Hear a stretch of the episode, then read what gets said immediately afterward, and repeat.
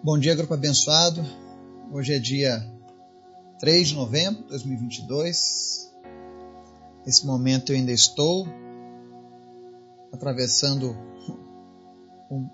a terra, né? De volta para minha casa. Espero muito que esteja sendo isso exatamente. Que Deus abençoe essa palavra, né? Porque né, é, eu não tenho como gravar durante esse período de transição nos aeroportos. Mas Deus tem uma palavra para nós nesse dia de hoje. E tem a ver com o que eu tenho visto, por onde quer que eu tenha passado. Então hoje nós vamos fazer uma reflexão lá no livro de Mateus, no capítulo 5. Mas antes da gente começar, eu quero pedir a você que esteja orando pela minha vida, minha família, pela nossa nação, pela nação da Etiópia, por todas as demais nações que ainda precisam ouvir de Jesus. Amém? Obrigado, Pai, porque Tu é sempre bom. O Senhor é maravilhoso. Nós te amamos, nós te desejamos, nós queremos viver os Teus propósitos aqui nessa terra, nós queremos cumprir o Teu chamado aqui nessa terra. Aqueles que ainda não entendem qual é o Teu chamado, Deus, eu te peço agora em nome de Jesus, vai falando a cada coração e vai revelando a tua vontade na vida dessa pessoa. Aquele que precisa de uma resposta de Deus, Pai, em nome de Jesus eu oro para que essa pessoa continue perseverando, te buscando. Que teu Espírito Santo, no tempo certo, no teu momento, venha falar esse coração. Aqueles que precisam de um milagre na área financeira, no relacionamento, Aqueles que precisam de uma cura, em nome de Jesus, Pai, Tu és o Deus que pode todas as coisas. Eu creio. E que essa pessoa que está nos ouvindo creia também e receba, Pai, o Teu milagre nesse momento, em nome de Jesus. Abençoa, Deus, cada família que está ouvindo essa mensagem. O Senhor conhece a necessidade de cada um. Abençoa a nossa nação. Abençoa, Deus, a nação da Etiópia. Aqueles que aqui ficam mas em nome de Jesus, Pai, que o Senhor venha nos usar. Que o Senhor venha despertar o teu povo sobre toda a face da terra, Pai, para fazer a diferença nesse mundo. Obrigado por tudo, Jesus. E fala conosco. É o que nós te pedimos. Amém. A palavra de hoje está lá em Mateus capítulo 5. Também é um outro versículo. Já foi muito parafraseado, citado Verso 13 diz assim: Vocês são o sal da terra, mas se o sal perder o seu sabor, como restaurá-lo? Não servirá para nada, exceto para ser jogado fora e pisado pelos homens. Amém? Eu tenho vivido nesses últimos dias aqui na Etiópia uma série de coisas novas no que diz respeito à vida com Deus. Eu tenho aprendido algumas coisas com Deus aqui. E não é necessário que você venha para a Etiópia para que Deus te mostre alguma coisa. Mas eu vim para cá porque ele tinha um propósito. Como bom filho, eu preciso obedecer ao meu pai. E nesse país eles têm, pelo menos na cidade onde eu estava, e a religião oficial daqui, eles possuem 70% de pessoas que são de uma etnia cristã ortodoxa. Mas, mesmo com tanta gente, muitos ainda sem esperança, sem saber quem é Jesus. Muitos conhecem doutrinas, conhecem a Bíblia, mas não conhecem o autor da Bíblia. E quando nós anunciamos o Evangelho, nós vimos algo sendo rompido na esfera espiritual aqui dessa região. As pessoas começaram a vir em busca de Jesus. E é por isso que eu trago esse versículo. Ele diz que nós somos o sal da terra.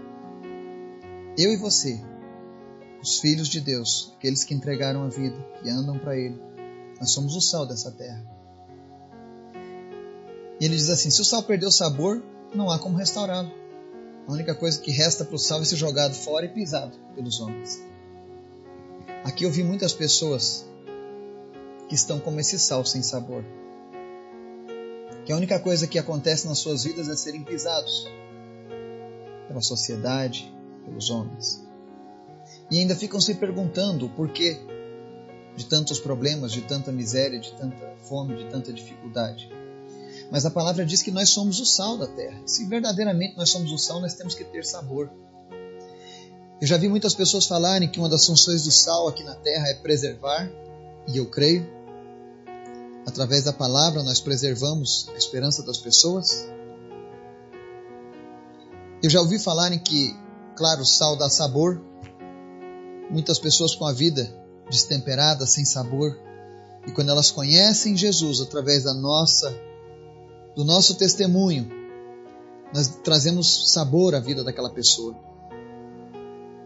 Eu vi muitas pessoas ao longo dessa caminhada que estavam pensando em tirar a própria vida porque a vida não tinha mais sabor. Mas Jesus, pela sua graça, ele ele teve compaixão e misericórdia de mim e dessa pessoa. E ela pode ter sido e ela foi alcançada por ele. Porque essa é a função do sal, é minha e sua. Talvez você se pergunte qual é o teu propósito nessa vida. O teu propósito é ser sal nessa terra. Mas uma das coisas que o sal precisa fazer, eu sei disso porque eu passei muitos anos e a nossa família gosta de uma comida bem salgada. O que, que acontece quando a comida é bem salgada? Ela causa sede. E nós estamos vivendo dias em que esse sal não pode ser apenas um sal para dar um sabor, ou para conservar. Mas Deus quer que eu e você sejamos um sal a ponto de causar sede nas pessoas, não sede de água.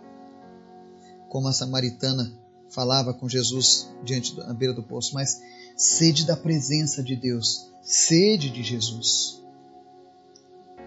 Eu e você precisamos falar de Jesus. Precisamos ter a presença dele nas nossas vidas ao ponto de que quando falarmos com as pessoas, elas sintam desejo, elas sintam essa sede de serem saciadas por esse mesmo Jesus que transformou as nossas vidas. O profeta Isaías, lá no verso 55, no capítulo 55, ele dizia assim, de uma maneira profética: Venham, todos vocês que estão com sede, venham às águas. Vocês que não possuem dinheiro algum, venham, comprem e comam. Venham, comprem vinho e leite sem dinheiro e sem custo. Mas aqui ele não está falando das águas, essa água da garrafinha mineral ele está falando da água da vida, Jesus. Ele, de uma maneira profética, estava apontando para um período na história onde as pessoas estariam desesperadas pela presença de Deus. E para elas estarem entendendo que elas precisam de Deus, elas necessitam que alguém fale desse Evangelho, que alguém seja esse sal. E esse é o desejo de Deus para mim e para você nesse dia. Seja sal. Não seja apenas um sal que será jogado fora e pisado pelos homens. Não foi para isso que Deus nos chamou. Deus nos, nos capacitou, Deus nos deu o Espírito Santo e essa é uma missão para todos. Você não precisa vir à Etiópia para cumprir a missão de Deus. Você pode ser sal aí na sua cidade, na sua família, na sua escola, na sua empresa. Seja sal aonde você estiver mas seja sal. Não viva uma vida sem propósito com Deus. Não viva uma vida vazia. Não viva uma vida religiosa. Não viva uma vida onde você é aprisionado pelas coisas deste mundo, mas seja sal dessa terra. Faça a diferença onde quer que você esteja. Que o Espírito Santo de Deus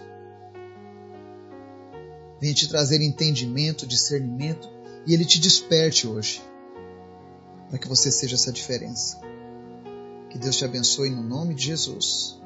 Amém.